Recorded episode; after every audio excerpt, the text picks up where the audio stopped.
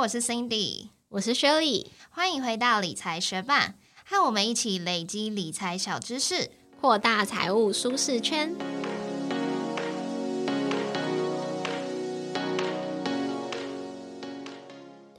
今天这期节目会是我们的四周年特辑哦。理财学班的第一集是在二零一九年的十二月八号播出的，所以每年的十二月我们都会录制一集节目来分享今年的学习、成长、体悟和反思。那今年的特别节目会有一个不同以往的地方，就是我们规划了学伴回馈活动。我们自己有准备超商礼券要来回馈给学伴，也和合作厂商特别争取了一些礼物和独家的优惠要来分享。给学伴哦，请你一定要听到最后，一起来参与这次的活动哦。另外，我们也发现有蛮多学伴对如何透过自媒体来增加额外收入很有兴趣，所以我们也会分享经营理财学伴这个自媒体这四年的收入变化，以及和朋友一起经营自媒体的经验与提醒，还有对于打造被动收入的想法。那就让我们一起来回顾这一年吧。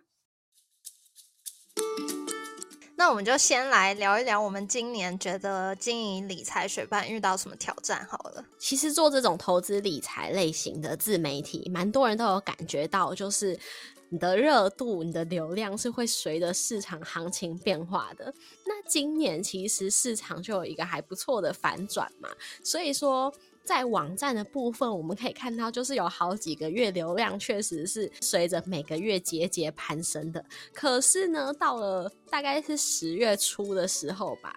网站流量就突然有一个大崩跌。因为如果有在从事 SEO 或者是行销相关工作的学伴，可能会知道，那时候就有一个演算法的大改版。然后就是从那几天之后，就有一些文章，我们网站部落格原本。就是搜寻引擎排名前三名的文章，或者是很容易就是会变成 Google 推荐回答那种表现超好的文章，整个从搜寻引擎上面消失。哎，就算是我们针对那个关键字打什么什么关键字，然后理财学办也找不到那个文章，可能会找到就是超悲伤。其他分类就是那个分类里面可能有那篇文章，所以就是有亮出小小关键字，或者是在其他文章里面的推荐文章标题小小关键字，就那个文章本人。就没有办法从 Google 上面被找到，所以我觉得这就是今年感觉到最无力的一件事情。我真的也这么觉得，因为我们之前有写一些文章，然后我其实在今年的某个时段，因为以前我就是都写完，然后我就放上去，然后我就不管它，即便就是学理，就会因为他本身从事就是行销嘛，所以他就会比较去注重说网站的经营啊、关键字要经营等等等，所以这部分大部分都是他负责的。然后呢，我以前就是负责把我文章写上去。老实说，我以前就是觉得我把文章写完就很了不起了，因为我自己。给我的标准很低，就是因为我本来就超讨厌写文章，然后进步到可以写完一篇文章，再进步到写完一篇还算像样的文章，我就已经觉得很了不起。但是今年我自己觉得，我因为刚有说到，就是行情变好，浏览次数变高了，然后突然就是也燃起一个学习的欲望，想说那我也来看看，说我要怎么让我的文章在我们网站上排名更好好了。因为可能我们之前比较前几名的大部分是。也是有一些我的啊，但是可能大部分是 Shirley 的文章，因为他就会把自己的文章连来连去啊，然后会回去修改啊，然后我就是放上去，我就不管他那种。所以我今年其实有一段时间，我是会回顾，然后去看说，哎，我这个礼拜发布的文章它的状况怎么样？所以我原本是有在持续的努力这一块，可是就是到了十月之后，就发生这个文章直接不见啊，或者是我们网站速度很慢，Google 它就是会把我们评为一个。什么不良，就是 很一些很惊人的变化。然后我们不管是说，我没有尝试一些做法，像是 Shirley 有把某一篇文章就是直接复制，然后再发布一次，或者是说我们想要就是调整一些关键字，然后再更新一次，看看会不会有什么变化。但是都很徒劳无功，直到现在其实也没有很大的改善。然后有一些标题。就是文章标题，Google 也把你截的很奇怪，反正就是不知道为什么哎，就觉得被这演算法攻击哎，就明明在这一块经营这么久，我们提供了这么多内容，然后被 Google 直接整个就是下架的感觉，就觉得啊天哪，就是啊，真的是很大的挑战的，真的，而且就会觉得我之前这么努力、细心灌溉了这么久，然后我把我的这篇文章栽培的这么漂亮，然后你居然就这样硬生生把我砍掉，然后就是在更不爽的，就是有的时候，例如说我们有一篇是介绍呃瑞木读墨的优惠文章，因为我们其实有长期合作，他每一季都会给我们一些折扣码，所以我们有在。编辑那个文章就有告诉大家说怎么样买瑞木比较优惠，然后推荐信用卡有哪些。然后之前这篇文章都一直表现的很好，然后后来就是十月突然被 Google 演算法拔掉之后，我搜寻瑞木优惠的时候。跑出来都是其他那种内容农场那种参数自动带入产生的垃圾文、垃圾网站的，我就觉得为什么你要把我拔掉，然后留那些垃圾网站给搜寻的人呢？就会觉得更气。所以这就是我们今年遇到很大的挑战。然后我们后来有升级我们的。网站就是花更多的钱，然后希望让这个速度有变快。我目前就是观察起来，的确好像有快一点点，但是 Google 目前好像还没有侦测到这件事。反正，但是对于这个演算法改变，我们就是目前是无可奈何，就只能继续看看他要怎么对我们。希望他 再次青睐我们，再次被翻牌喽。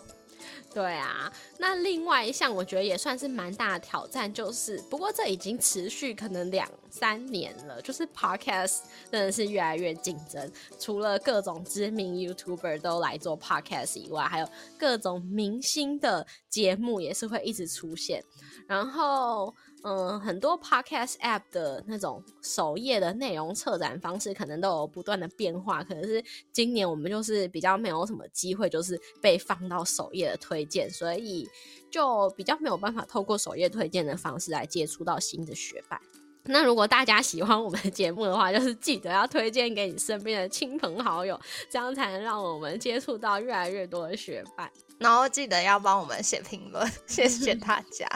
但是从今年的数据来看，其实就是不管是 Podcast 或者是 IG 的 Flowers，我们网站的流量都没有特别巨大的成长。可是还是除了这些挑战之外，我们是觉得自己有一些地方有在进步啦，因为我们有开始了几个延宕非常非常久的计划，像是 EDM。其实，如果是从好几年前就开始收听我们节目的学伴，或者是呃最近才收听，可是都把以前的集数全部追完的学伴，应该会注意到我们可能是在从第二个周年，或者是至少去年就开始说我们要开始做 EDM 啊，然后怎样怎样。当时已经有累积超过一千笔的名单了，从我们的网站上，但都一直没有发信，因为那个时候我们常常看到很多网站的这个 email 都是做每周的。每周一封，然后我们的 podcast 本身就是每周更新嘛，就觉得说，那我们当然就是要发也要每周发啊。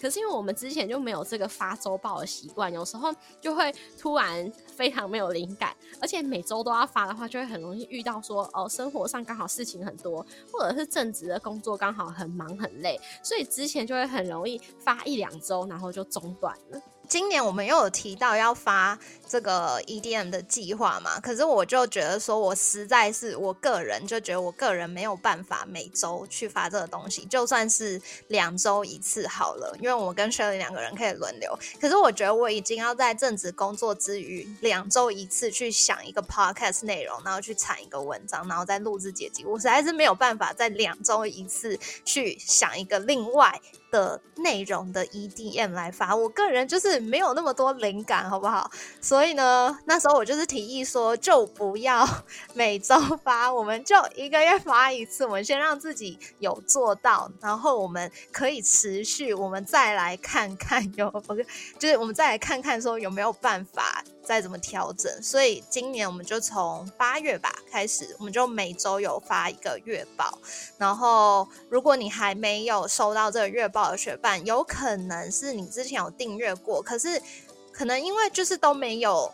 呃收过我们的信，或许它在你的信箱很深层的地方。所以呢，如果你之前有订阅过我们的信件的话，记得要回去搜寻一下理财学伴，然后找到它再打开来，因为我们已经连续寄了好几个月，可是如果一直都没有打开学伴，后续因为那个发信量如果越大，其实它的收费就会变高，所以我们后来是有针对一些如果持续没有开心的学伴，我们就后来不会发送。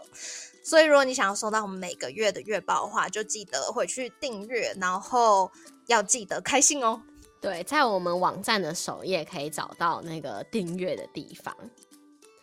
那另外一项，我觉得也是我们最近进步蛮多的，就是在 Instagram 的部分。因为之前我们 Instagram 的现实动态，可能就是 Cindy 想到时候会发一下，然后我的部分的话，我就是要么很久都没发，要么就是突然狂发，就是平常很少分享。可是像之前有时候搬家啊、出国的时候，就会开始那几天疯狂的分享。但是整体来说，就是我们的 Instagram 分享的频率跟其他人比起来算是蛮低的。可是今年的最后一个月，也就是这个月，我们正在进行一个叫做“力挽狂澜”的计划，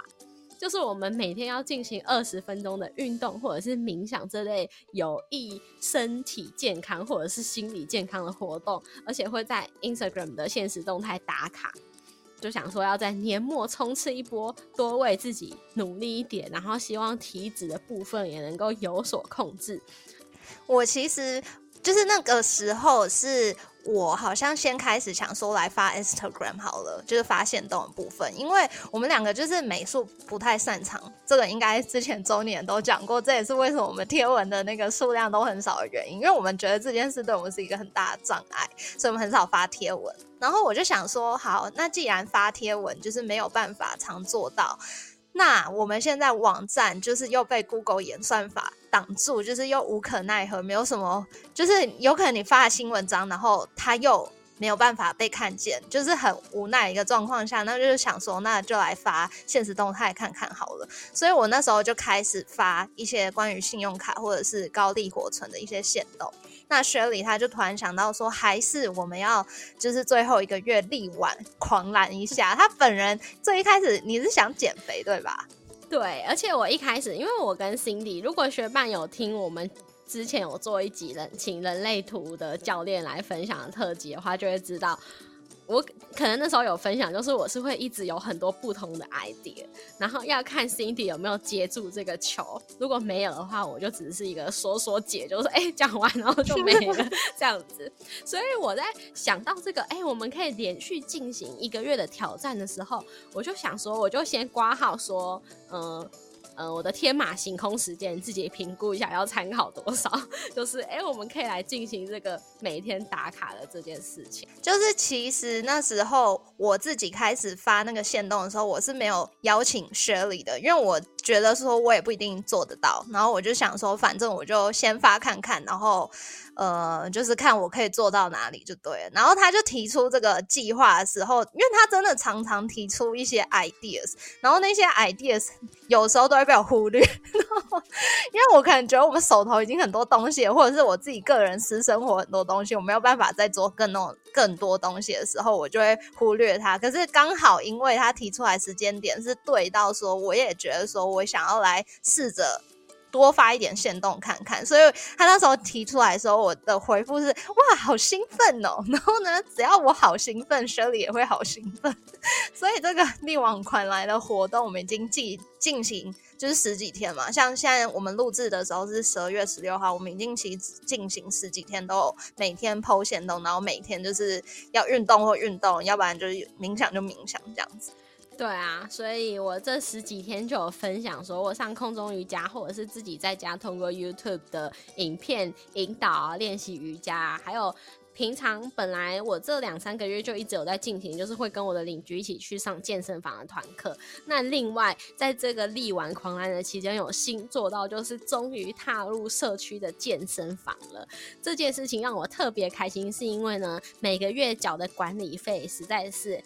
蛮多的，那 让我这个计划让我有好好踏入这个社区的健身房，就觉得说哦，至少让管理费发挥多一点效用。然后，而且在社区健身房的时候，我们那个机器上面都有一个可以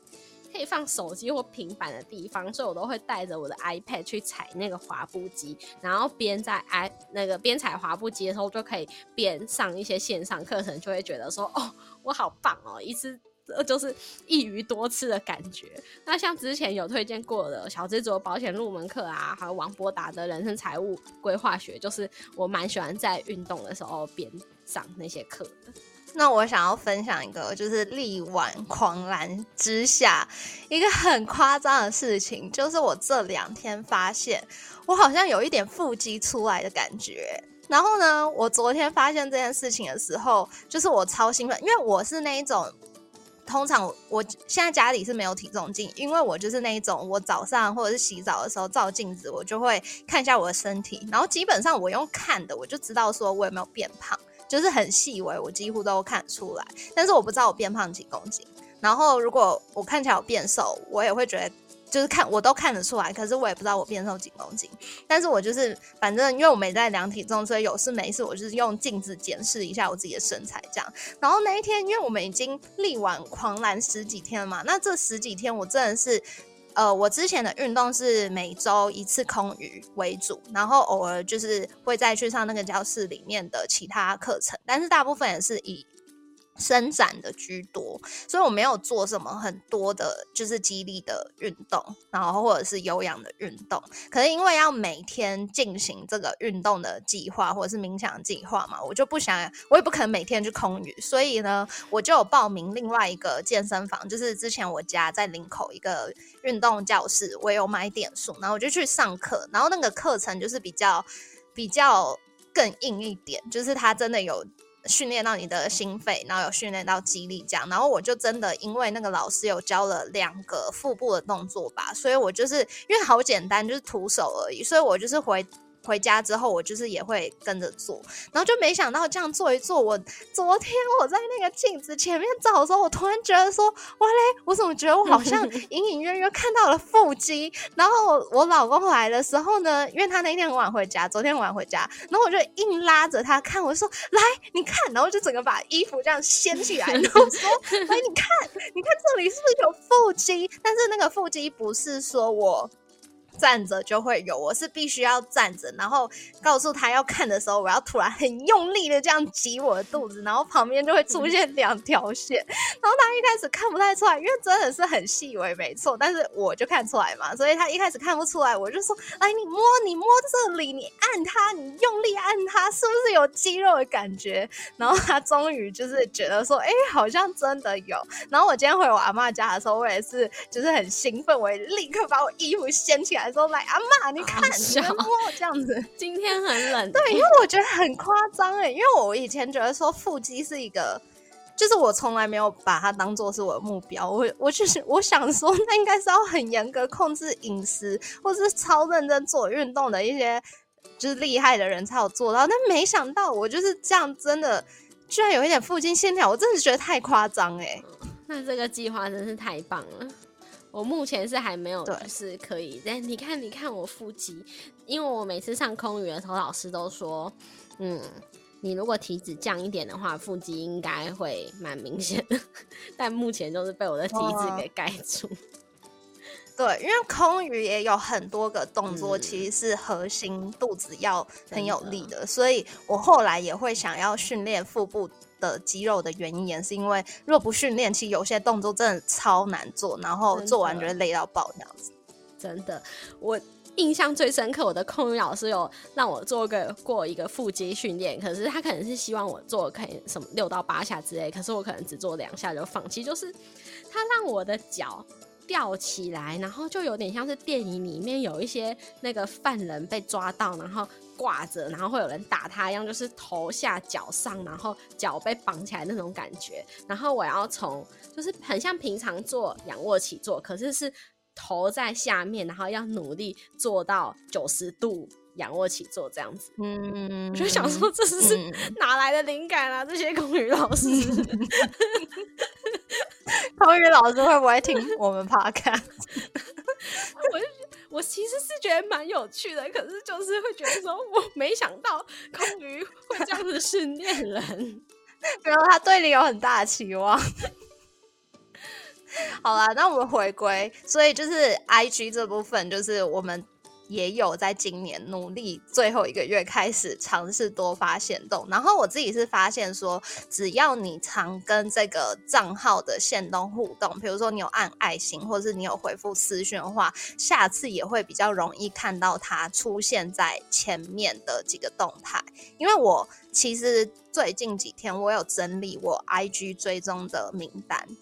我就是自己开始剖线动之后，也发现说，哎，我怎么觉得我之前有很多关注的账号，我都没有看到他们的线动了。然后呢，我就去翻了一下我的名单，想说，哎，他们真的都有在发文，可是我真的都看不到，哎。然后我就想说，应该是我的名单太多了吗？所以我就开始把一些就是没在用的。就是我现在已经不关注，像前阵子我可能很疯植物，然后我就关注一大堆植物名单，或者是有一阵子我很喜欢看一些就是。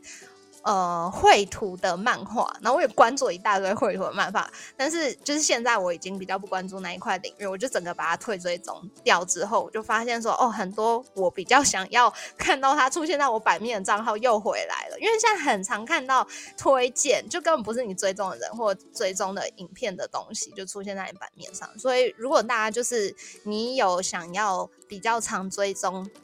的一些账号，你就是多跟他互动，或者是你把他加到什么最爱自由什么之类的，你就会更常看到他。嗯，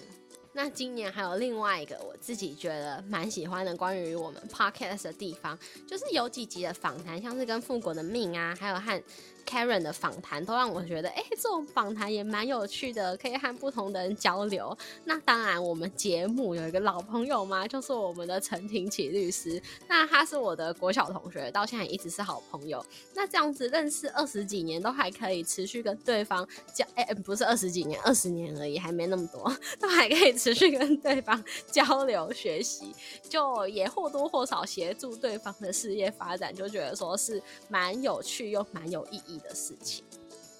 那不晓得不晓得学伴喜不喜欢我们访谈的单集呢？如果喜欢的话，可以留言告诉我们，或者是在 Instagram 私讯跟我们说。今年年初其实就有一件我们从来没有尝试过的事情，就是我们受邀去演讲。那他是大学的社团来邀请我们，只不过我们没有亲自到大学里面去演讲，我们是透过线上演讲。在筹备这个演讲的内容的时候，也花了蛮多心力的，然后也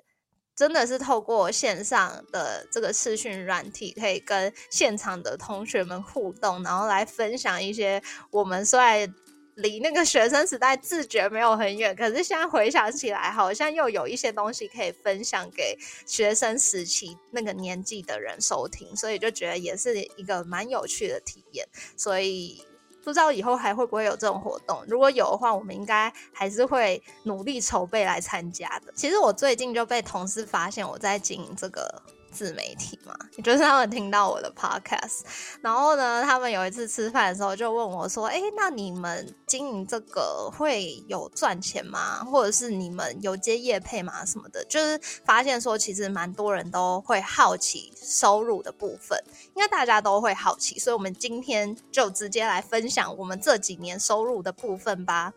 我们刚刚说到，我们是从二零一九年底十二月开始经营嘛，所以基本上二零一九年就是完全没有赚一毛钱，然后还花钱。因为刚开始做 podcast，我们有同时经营网站嘛，所以我们就是要买麦克风啊，还有我们要去嗯付网站主机啊、网域的钱，所以从二零一九年就有开始花钱。那到了二零二零年，我们虽然有终于接到一个广告。但是呢，我们同时刚刚说到薛里说的那些东西，都还是在支出。所以要说赚钱吗？我们真的赚那些钱，可能比不过有时候大家的一些呃，可能比不过一个大学生一周的零用钱吧，非常的少。二零二零年，我们的收入减掉我们的这个为这个节目做出的支出，剩下来的是赚一千三百九十一元。做了一整年五十几集的节目，对，我们是用毅力来支撑，嗯，当然也是觉得有趣嘛，对。然后到了二零二一年之后，我们就是终于有开始，呃，也感谢学伴们哦，因为我们有小部分有收到赞助收入，然后呢，有一部分大概，嗯，大概一半是业配的收入，然后大概有一半是联盟行销的收入。后来这个比例呀，其实到了近年都没有变化。我们大部分的主要收入还是差不多一半是业配，然后一半是联盟行销。这就是我们近几年来经营自媒体最主要的收入的方式。然后在二零二一年的时候，我们比较可以说算是有在赚钱。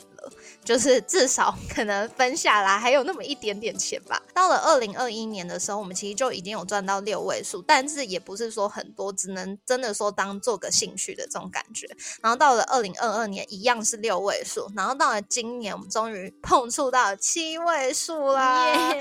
我们自己也是觉得很开心啊。对啊，然后而且这个数字是可以让我跟雪里来分下来之后，还可以。支付我们两个人的房贷的一部分啊，一部分。接下来的目标是想要让他可以支付全部的房贷嘛？对，所以那时候同事也问我说：“哎，那你做这个不会觉得很辛苦吗？或者是要花很多时间啊？”就是真的，的确要花很多时间，而且长期来说，我觉得也算蛮辛苦的。因为他们也有问我说：“我都什么时候录音？”我就说：“就是都礼拜六晚上。”然后他说：“那这样不就礼拜六不能出门？”然后我就说，嗯，对啊，就是不能出门啦，就是一定得留时间下来，就是录音啊，然后写文章啊什么的。所以我觉得就是，呃，你要有付出才会有收获嘛。这就也没有想说要白吃的午餐，所以我们当然就是很认命的花出时间这样子。而且我有时候蛮划刷的，就是我如果那周是我主要负责准备稿，我除了白天到录音之前。要写稿，或者是有时候是有点偷懒，可是偷懒的时候又有罪恶感跟压力，因为知道自己的稿还没完成。然后录完，因为晚上九点，或者是有时候比较慢的话，十点开始录，录完十二点一点之类的，然后再剪一剪啊。有时候再加上自己觉得说好累，我得先去洗澡，或者是我得先放松个二十分钟之类的，然后弄完可能两三点。就是我比较拖刷的时候，然后这样其实隔天礼拜天起来会觉得身体，对对对，就是隔天还是会觉得身体蛮累的，所以那整个周末就会很累。那我觉得这也就是会回到像我们刚刚说，一开始想要发每周 EDM 觉得非常困难，就是因为这个的累可能需要。就是会觉得说，我需要一整个礼拜的休息才能够 把我这个累来回复，那根本就没有精力去写什么每周 EDM。但是现在，其实我觉得随着我们越来越做节目，越来越熟悉，有比较能够控制一点。但其实每周要花的时间还是就是因为还要加上平常，如果要想要有夜配机会，那也得。厂商写信的时候，你要回他，你要跟他沟通，要花时间嘛，然后要准备那些内容，所以可能就还是要花十个小时之类的，就也是一个负担不小的工作。我觉得在时间管理这方面，我好像稍微。有掌握到一点诀窍，因为我的家人还蛮喜欢跟我出门玩的，所以呢，他们常常都会要我礼拜六还是跟他们出门，但是晚上我要录音。然后有时候礼拜六如果是学里负责的那一周，我基本上不用做特别的事情，所以就还好可以正常出门，只要晚上录音时间回到家就可以了。但是有时候就是我要负责录音的那一周，他们还是要我跟他出门，所以我就会跟他们讲说，好，我可能下午三。点我一定要回到家，然后从三点之后我就开始就是集中火力写稿啊，然后写到晚上啊，然后就是中间有吃，还中间还要回，比如说阿妈家吃饭啊，然后晚上回家的时候还要录音等等，就是 还会蛮上接力赛，我觉得蛮搞笑。对啊，我觉得你可以集中火力，这点蛮强的。就我之前可能有一两次想要试着像你那样，就是。就是白天还安排一些其他活动的时候，最后都会很惨。就是像刚刚说的，可能就要演到十点才开始录音，然后弄到两三点才睡。那刚刚 Cindy 有说到，就是我们从嗯二零二一年开始，就是收入进入了六位数，然后今年终于进入了七，就是碰触到七位数。那，呃，前面有说到，其实今年的挑战蛮多的嘛，就是 Google 演算法，然后 Podcast 越来越竞争，然后跟我们自己没有在奋发，超级就是从一月开始奋发到十二月，可能就是十月才开始非常努力嘛。所以，但是我们的收入其实还是有达到我们年初设定的目标。诶，我觉得有几个原因，就是今年我真的超忙，我今年就是呃年初的时候。就是因为我被求婚了嘛，所以呢，我就知道说好，那我要来办婚礼了。然后呢，没想到就是年终，因为因为要办婚礼，然后要结婚了，然后我们两个就决定说要，不是我跟雪莉，是我跟我老公，就我们两个决定说我们要花更多时间看房，然后要买房子，所以我们也花很多时间就是看房，然后呢，真的也买房了，然后呢。买房之后，大家也知道我买的是法拍屋，所以呢，又花了很多时间处理法拍屋的一些程序，然后到现在又要忙装潢，就是今年我真的超爆忙，而且我三月的时候还去澳洲一个月，就是不再来玩，所以我今年真的超爆爬玉山也是今年对不对？哎，对啊，我六月还去爬玉山嘞，所以我今年真的超忙，然后我觉得今年光是我可以真的持续的有这一些。就是 podcast 的产出等等等，我从来没有间断，已经是很了不起。我就想帮自己拍拍手，帮自己拍拍手，这个程度会不会太低？你在弄没有？你在弄婚礼的时候，我真的觉得超级了不起的。就是哦，弄婚礼，然后我们还可以搞那些夜配啊、平常的节目啊什么的都没有中断，很强哎。对，真的都没有中断。虽然有几集我真的很想说，哦，这礼拜真的很想休息，可是。我也会觉得说对 Shirley 不好意思嘛，然后所以我也是觉得说不管怎样，我就还是得做到这样子。然后呢，所以虽然今年年初我没有讨论，然后定了一个目标，可是好像真的是直到我办完婚礼之后。或者是婚礼真的弄到差不多的时候，我才觉得说好，我真的有心力来弄理财学办的事情了。所以从那个时候，我就跟他讲说，我们距离目标还有多远多远？我们现在要做什么事情？然后做什么事情通常会是 Shirley 来想，因为他就是就是很很多想法一个人，所以他通常对他就是很多 idea。这真的很归功于我们那个人类图的那集访谈，我觉得我没有找到就是我们两个相处跟合作模式。所以呢，我通常就是告诉他说：“ 来，我们现在要来做这件事情，但是我们要怎么做？你有什么想法？”然后他就提供想法。他提供完想法之后，我就会筛选出我觉得我目前我们目前可行的事情。然后可行的事情之外之下，我们就会分配来去做。所以感觉真的是从十月，我觉得我婚礼差不多忙到一个阶段的时候，我就开始很认真的来，就是减今年的目标。对，来监督我们两个自己，然后跟联络厂商，跟就是反正达到我们的收入目标这个计划，所以就是很幸运，也很感激我们最后真的是有真的有碰到我们最初的目标。所以如果学伴想要找一个人来跟你一起做自媒体的话。能够搭配起来真的很重要。那另外一个很重要，我觉得想分享就是关于定目标的方式。虽然每个人适合的方式可能不一样，可是呢，我们可能二零二零还是二零二一的时候，那个时候。我们年初就有想说啊，我们来帮我们的这个自媒体来定一个目定目标，然后就是哦，我们今年想要参加几场活动，然后我们 Instagram followers 要多少多少，然后我们网站要有几篇文章是有嗯每个月破千流量的，然后怎样怎样，就是很多花里胡俏的目标。但是那一年到最后，就是我们完全没有在管那些目标，还是顾我的做原本的事情，因为可能是。就算你真的做到了，它不像是你玩游戏一样，你完成一个任务，你就可以马上得到很多金币，还是怎样？那有一些目标，就是你做了之后，不一定可以马上得到一些正面的回馈感。所以后来就觉得说，哦，这目标好像对我们来说没有用。然后好像是从二零二二去年吗？去年开始，我年有一天年初吗？还是可能？就是新年开始一两个月的时候，我就跟你说：“哎，我们今年要赚多少多少钱？”然后他那时候接手到的时候还想说：“是哎，你这个数字是哪来的？就是你怎么会就是有这个 idea？” 但是呢，我想知道他怎么算出这个数字的，因为跟我们二零二一年也是差蛮多的，差了快三倍。哦，对啊，那时候真的是三倍的目标，但是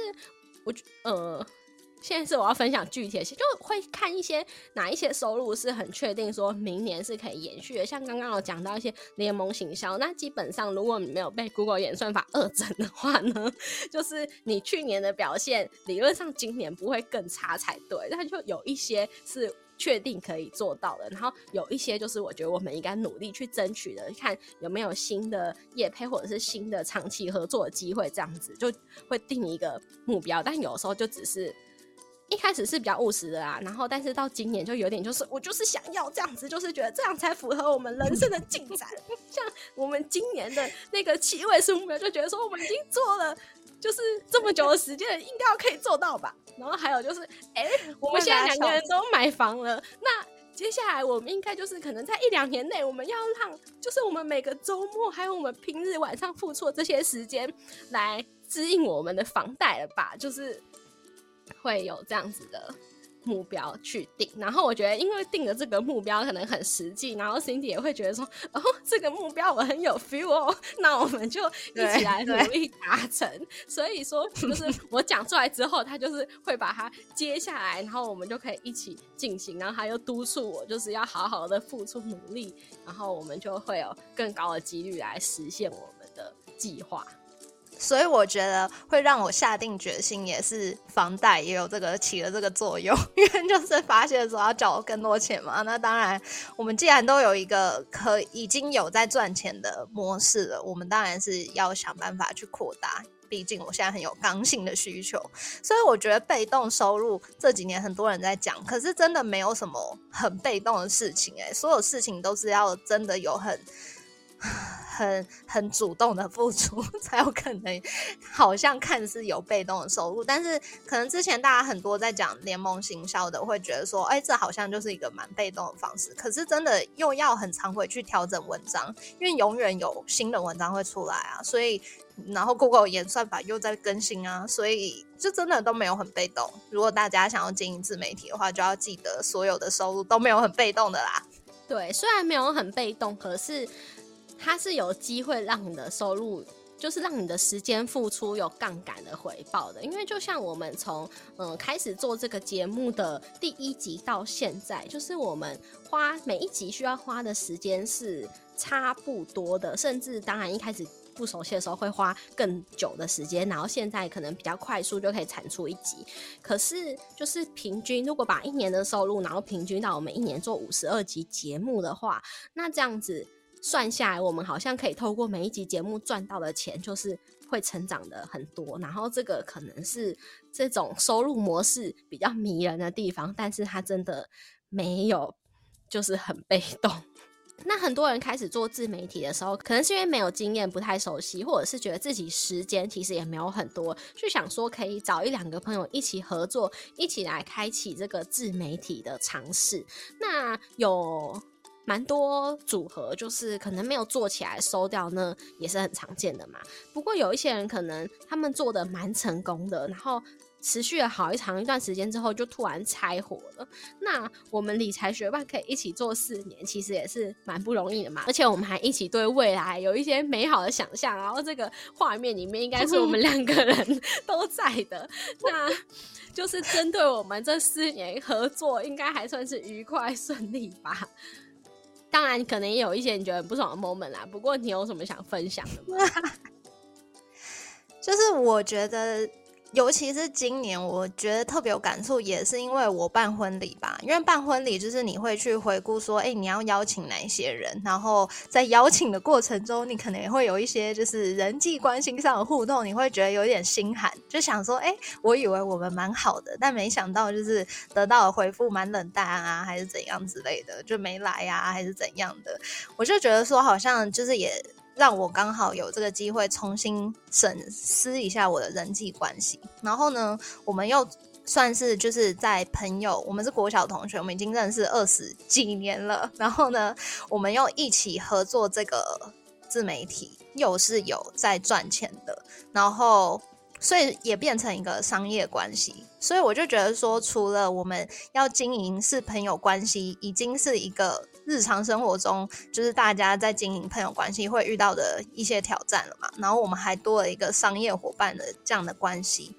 然后我们可以做四年，然后没有大吵架拆伙，然后我们的钱很多都是要么有时候就是为了方便，因为我们没有开公司或是工作室，目前都没有，所以有时候为了方便，可能就是有一个人当窗口，所以可能某个合作的钱都是直接汇到他的户头，然后拿一些钱可能汇到我户头。我们居然没有，就是会对。对方会有猜疑，或者是觉得说，哎，怎么钱都在他那，他会不会到时候不给我，还是什么之类的这一些的想法，我觉得是一个很值得珍惜的关系耶。因为我也觉得说，虽然朋友都好，可是不是每一个人都可以有办法合作的，可能。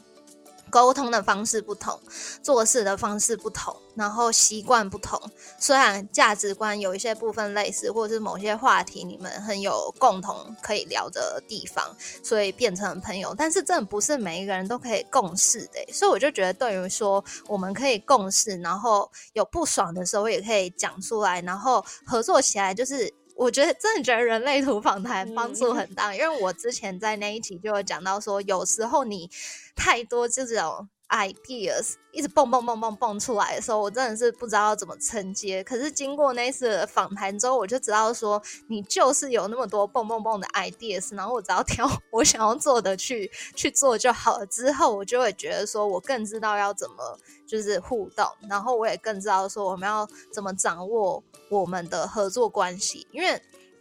像上次的访谈，就是有讲到说，你通常是有自己的情绪周期，所以你必须想一件事情的时候，你没有办法那么快决定。可是这件事情在如果我们要回一些商业信件的时候，就会变成一个很不利的做法，因为可能有些时间你没回，那厂商就觉得你没意愿啊，或者是觉得说，哎，这个人怎么就是回的这么慢？那之后的合作，他真的会如期的进行吗？我觉得。没有办法比较晚的回复，所以呢，后来就变成说是我主要去回复这些信件，然后你又没有看，我也会去盯你说，哎，你看了没？我们要回复这个东西。然后呢，我可能比较偏就是做事就是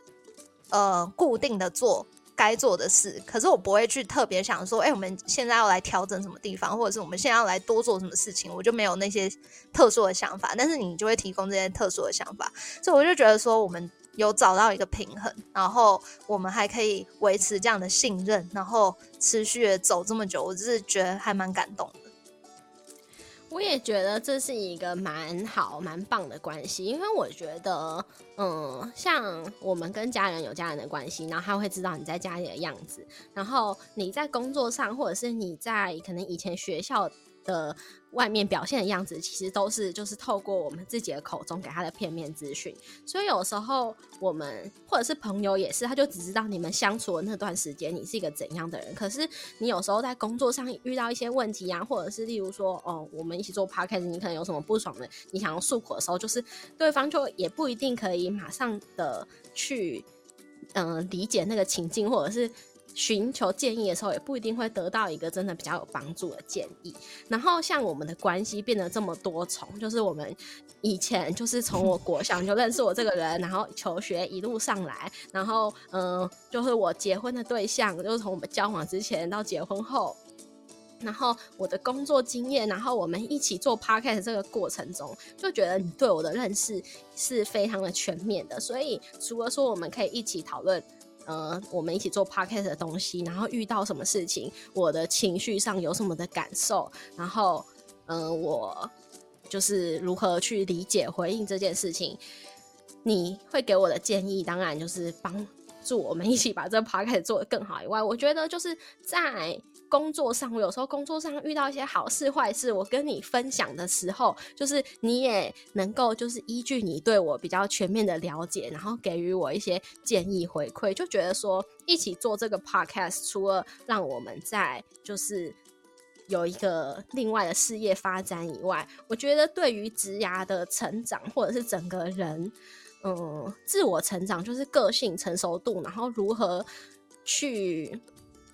就是像。嗯，我的这个情绪周期什么的，我觉得如果没有你跟我一起去探索这些身心灵的东西，我也没有办法这么深刻的认识到我自己，所以就觉得也蛮好的。然后，嗯，觉得这几年的一些成熟的进步，感觉都是跟就是我们一起合作，然后一起有一直得到你的建议，有蛮大的关系。嗯。我们现在在相视而笑。对，然后而且有时候像我跟你讲了什么，然后你给我怎怎样的回馈，然后有时候也会去跟我的主管说，就是哎，我跟我朋友讨论什么事情，交流什么事情，然后还会觉得说，哎，你有这个朋友很好，哎，就是，我真的我没有，我不知道你还会跟你主管讲。嗯，因为对啊，因为我跟我的主管的关系也是蛮蛮深的，我们的 之间的情谊也是蛮强的，所以我也有时候蛮常跟他分享各种的事情。然后，因为他也认识我四五年了吧，所以这四五年间，就我从很年轻的一个年纪，然后到现在就是该成熟了，他也看到我很多的变化，然后我会跟他分享我的变化来自于何处。总之，我觉得就是大家如果要跟朋友一起合作的话，真的要慎选，一不小心就会友谊的小船给它翻掉。然后我很庆幸我们没有翻掉。对，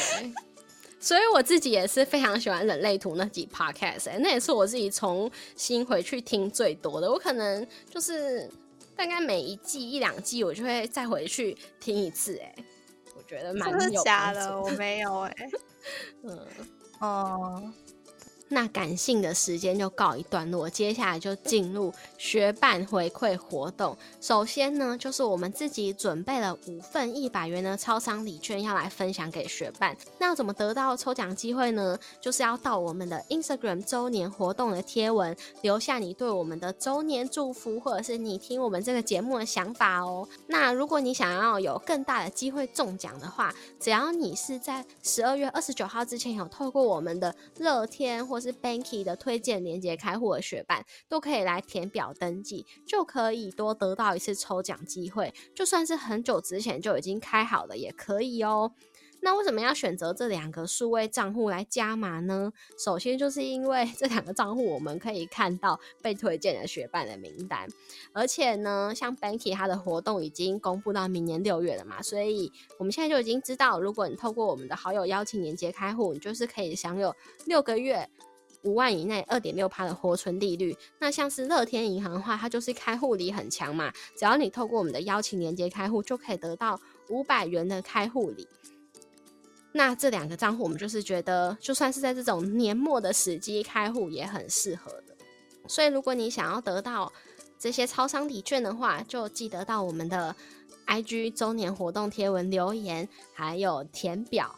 来得到加码的抽奖次数哦。那第二个来回馈学伴的活动就是口袋证券。它有提供我们两个名额来送一六八元的手续费折抵金哦。之前我们就跟学伴推荐过口袋证券，因为它的台股手续费就是二点八折，低收金额就是一元，然后他又常常送这个手续费折抵金，我们觉得很划算。像是我这礼拜就有领取到周周交易周周送的折抵金一百二十元，所以实际上付出的手续费要比二点八折更低哦。那如果是以小资的交易量的话，其实扣掉手续。续费折抵金之后，很多时间都等于是免手续费在交易。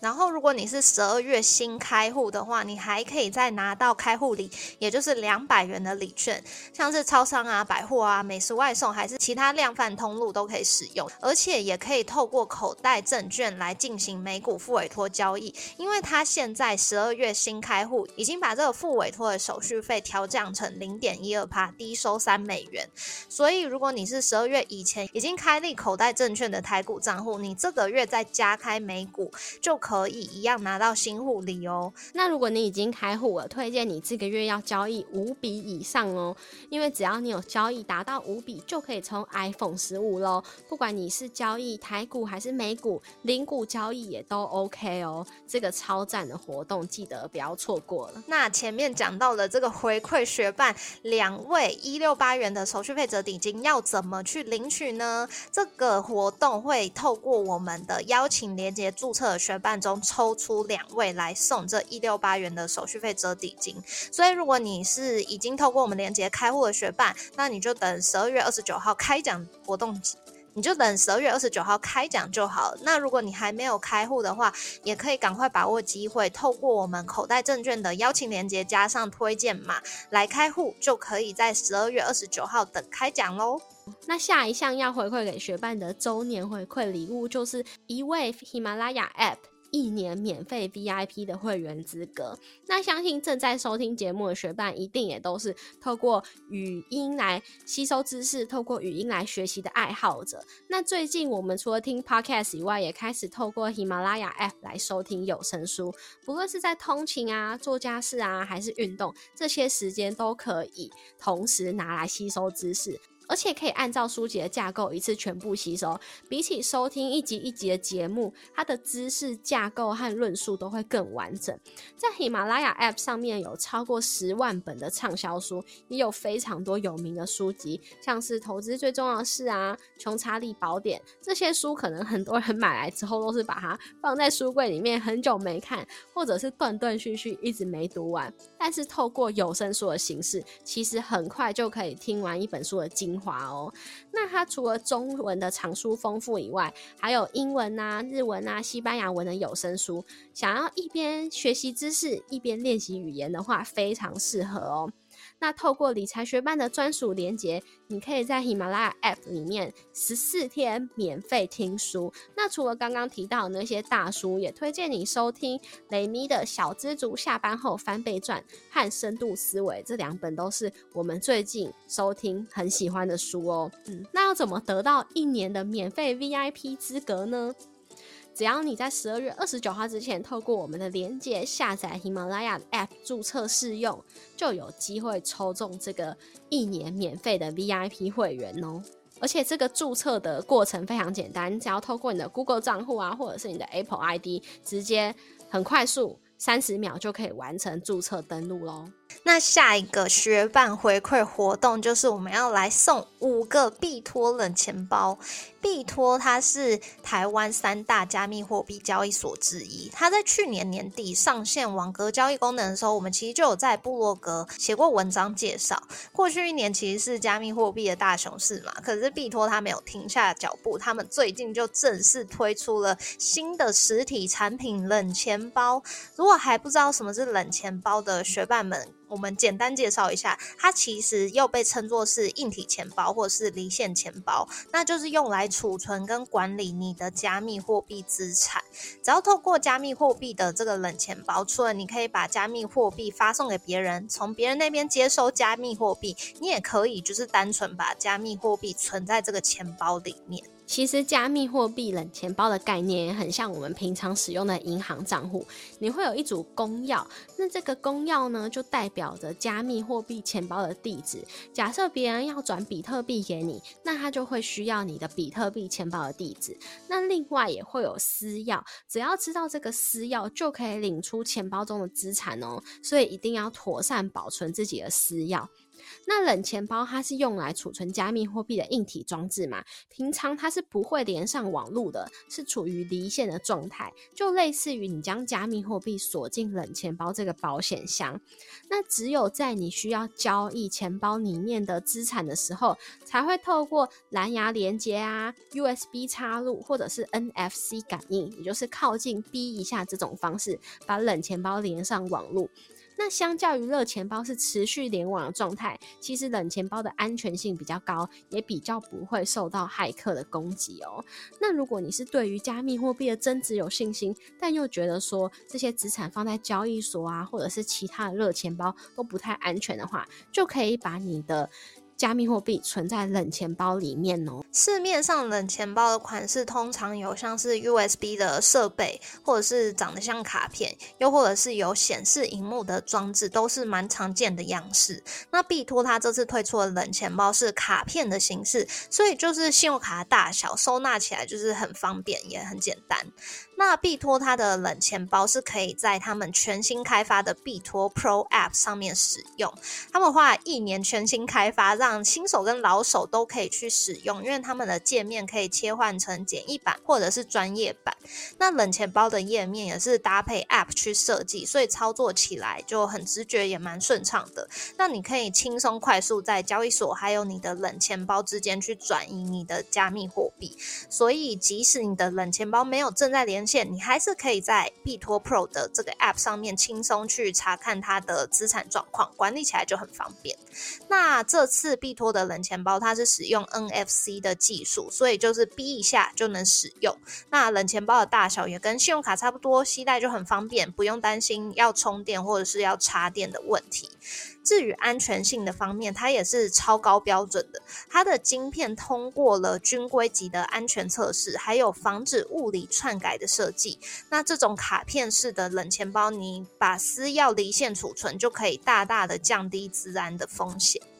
那这次的币托冷钱包有四种卡面，分别是币托品牌色的守护蓝、经典的尊爵黑，还有圈圈炸裂黄跟圈圈活力绿哦。重点来了，币托这次非常大方，准备了五个冷钱包要来送给学伴。只要你在十二月二十九号之前，在我们的 Instagram 活动贴文下面留言，就有机会得到价值九九九的币托冷钱包哦。如果你是圈圈的粉丝的话，更不能错过这次的。活动哦，那最后一个四周年回馈学伴的活动，就是我们跟富国要到了超级投资力这一堂课的八折优惠。在二零二三年，其实我们上了蛮多线上课程的。那如果是跟投资相关的课程，会非常推荐学伴们去上富国开立的这一堂超级投资力，从商业洞察到选股估价的人生必修课。超级投资力的这两位讲师是包含富国的创。创办人 Cloud 还有富国的首席研究员命，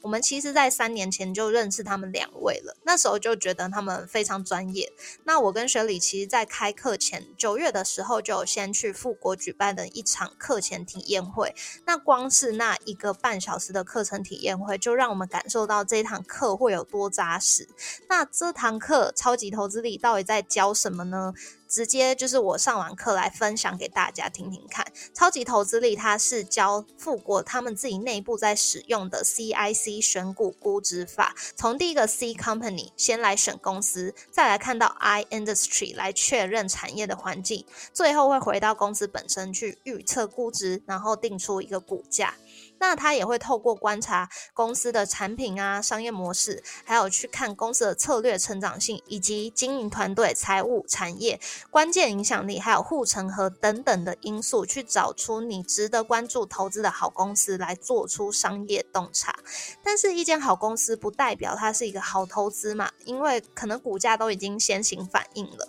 所以，CIC 选股估值法最后一步就是回归 company 公司本身，它会教。你怎么用公司历史的财务数字找出获利漏斗，然后再预测公司未来的营收、营业费用等等，最后会透过本益比、股价净值比、股价营收比等方式来做股价的未来估值。听起来有一点复杂，有一点难，对吧？但是这两位讲师就可以把这样复杂观念，透过实际的案例分析，讲到你清楚，然后说明到你懂。而且这堂课它是有作业的，所以呢，你不用担心说，哎，我学完到底有没有正确的学会？而且也不用担心你的作业会写不出来，因为这堂课它有提供四大工具，包含商业洞察的框架，还有毛毛菇的评价法，以及公司的获利漏斗，以及财测套用的模板。所以只要你跟跟着课程里面提供的方式来去分析，再搭配这个课程提供的工具，就可以自己试着做商业洞察分析，还有股价的估值喽。那写完作业之后，讲师还有助教也会帮你批改，所以你也不用怕自己写错，没人订正，就可以确认自己有正确的吸收课程的知识。那我自己上完课是觉得帮助也蛮大的，因为之前就会花时间看一些很经典的投资书籍，想要找出公司是不是有成长的潜力嘛。那些书籍使用的概念其实跟富国超级投资力的课程是类似的，可是那些投资的书籍通常都很经典，然后就很厚，或者是很难咀嚼，看一看就蛮帮助睡眠这样子。然后部分的内容就太观念性，很难让投资小白自己吸收之后领悟就马上运用。可是，在富国的课程当中，讲师他说明完概念之后，都会立刻举例，所以这也是为什么我会推荐，如果你是想要主动学习选股，然后想要做商业洞察的学伴，你可以去上课的原因。那也是正因为我们觉得这堂超级投资力的课程很值得推荐给学伴。就跟富国特别要到了课程八折的优惠，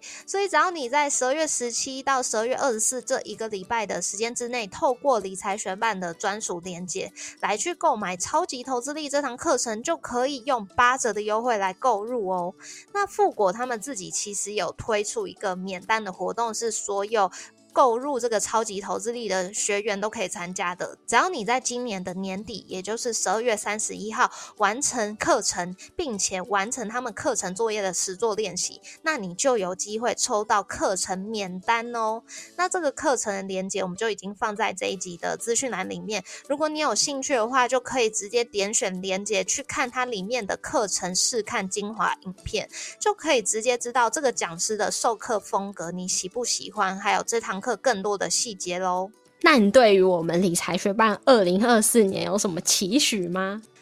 嗯，我其实我觉得我不太擅长做一些很量化的一些目标，就是通常这件事对我来说会觉得很遥远。我好像比较专注在可以现在可以做的事情是什么，所以我还蛮不会设目标的。那我自己觉得说，我好像。呃，就是就算有想要做的事情，但是只要能量不好，不管是心灵的能量或者是身体的能量不好的时候，我就没有办法做到这件事情。然后，所以我就觉得说，明年开始，我希望我们不管有多么远大的目标，我们都可以保护好我们两个的心灵、心灵能量以及我们的身体能量，就是。要睡觉的时候就要睡觉，不要熬夜；然后要运动的时候就要去运动；然后要诉苦就诉苦，就是维持好我们的能量在，比如说七十趴的水平之上，这样子我们就不会有东西要做，然后可能其中一个人要生病啊，我们要当眼，或者是其中一个人又啊最近好忙，心情不好怎样 之类的，我们就可以一直保持好的能量，让我们各种远大的目标可以共同实现。好。那我就是在我们之中比较常常喊出一些量化的目标，只是需要有人跟我一起执行的那个。所以呢，在想二零二四的目标的时候，我首先先想到就是希望我们的 email 发送的频率在二零二四年有机会达到一个月两封。如果我们的身心灵能量都很好的话，应该有机会。然后再来呢，就是收入的部分嘛，因为我们已经说好不要再定太多花里胡俏的计划，我们就定一个目标，然后我们就会想各种方法去达成。那希望我们明我们应该是说我们最会想要达成，可能就是收入目标，因为我们现在都有房贷，所以这个目标的欲望越来越强烈。对，所以希望二零二四年我们理财学办的收入真的可以 cover 掉我们一整年的房贷。那这大概需要今年的收入再成长五十趴。对，希望明年的五周年回顾的时候是跟大家分享达到目标的好消息。嗯，那也感谢这一年来学伴们的陪伴，帮助我们又度过了一整年。也希望下一年也继续有你们的陪伴喽。理财学伴。我们下次见拜。拜。